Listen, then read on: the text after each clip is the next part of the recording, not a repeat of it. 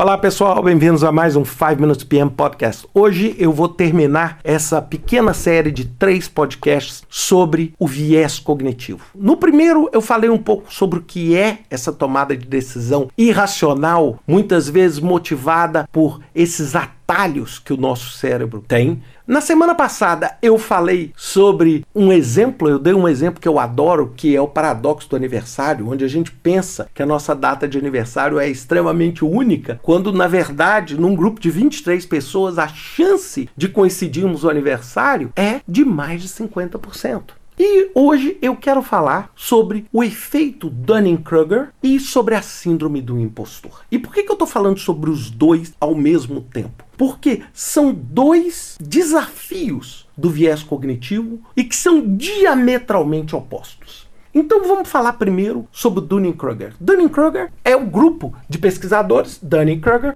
que fez a primeira descoberta ou tentou fazer a primeira pesquisa nesse sentido sobre a falta de autoconhecimento.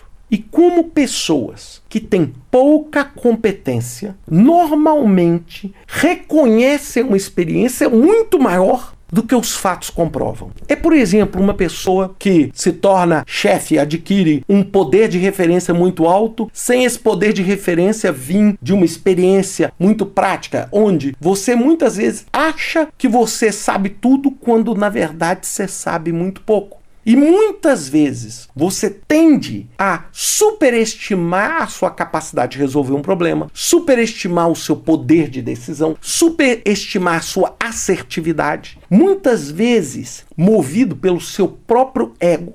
Isso faz com que você o que muitas vezes tome decisões erradas pela simples falta de humildade de entender que você não tem o conhecimento ainda para tomar aquela decisão.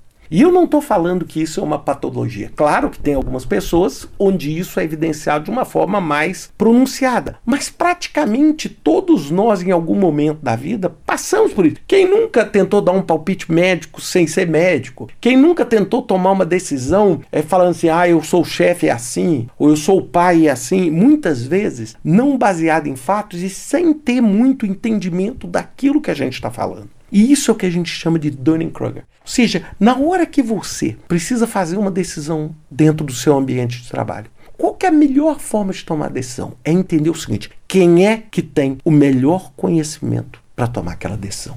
Não é necessariamente quem é que tem a maior patente ou quem é que tem a maior posição na organização, porque não necessariamente a pessoa que tem a maior posição é a pessoa que tem o real conhecimento de todos os aspectos para tomada de decisão.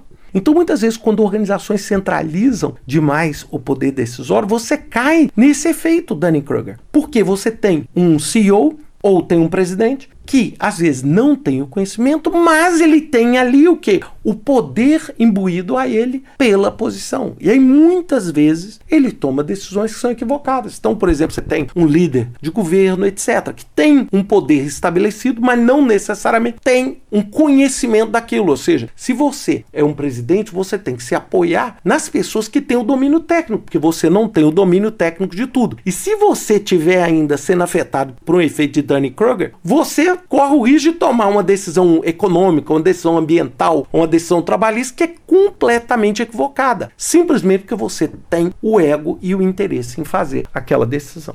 Agora, do outro lado, o que é a síndrome do impostor? É o oposto. É quando todas as evidências mostram que você tem o conhecimento.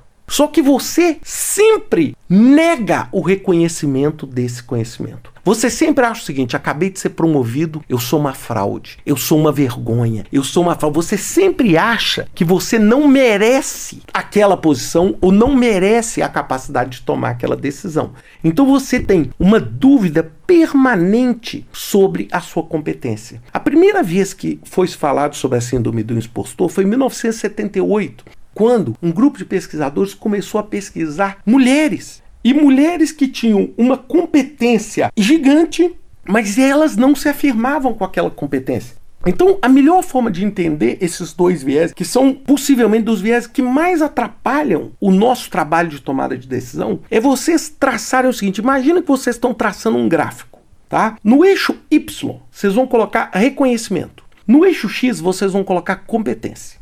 Que, que é uma pessoa afetada pelo Dunning-Kruger?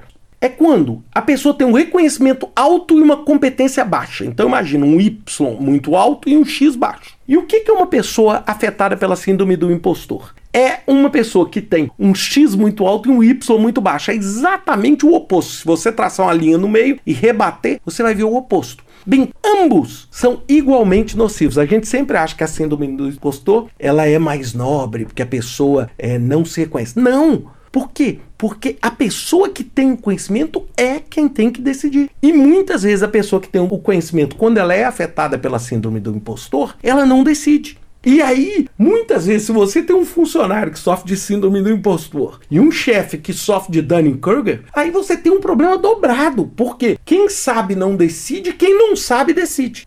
E é isso que você tem que evitar. Então, muitas vezes, se você quer familiarizar as pessoas com isso, estude um pouquinho mais sobre esses dois efeitos, entenda um pouquinho mais, entenda aonde a competência está tudo que a gente quer com essa série de viés cognitivo é que a tomada de decisão seja tomada de modo límpido, de modo claro, baseado em fatos por quem tem a capacidade e o conhecimento para tomar aquela decisão. Se você fizer isso, metade dos seus problemas acabaram. Espero que vocês tenham gostado dessa série. Um grande abraço a vocês e até semana que vem com mais um 5 Minutes PM Podcast.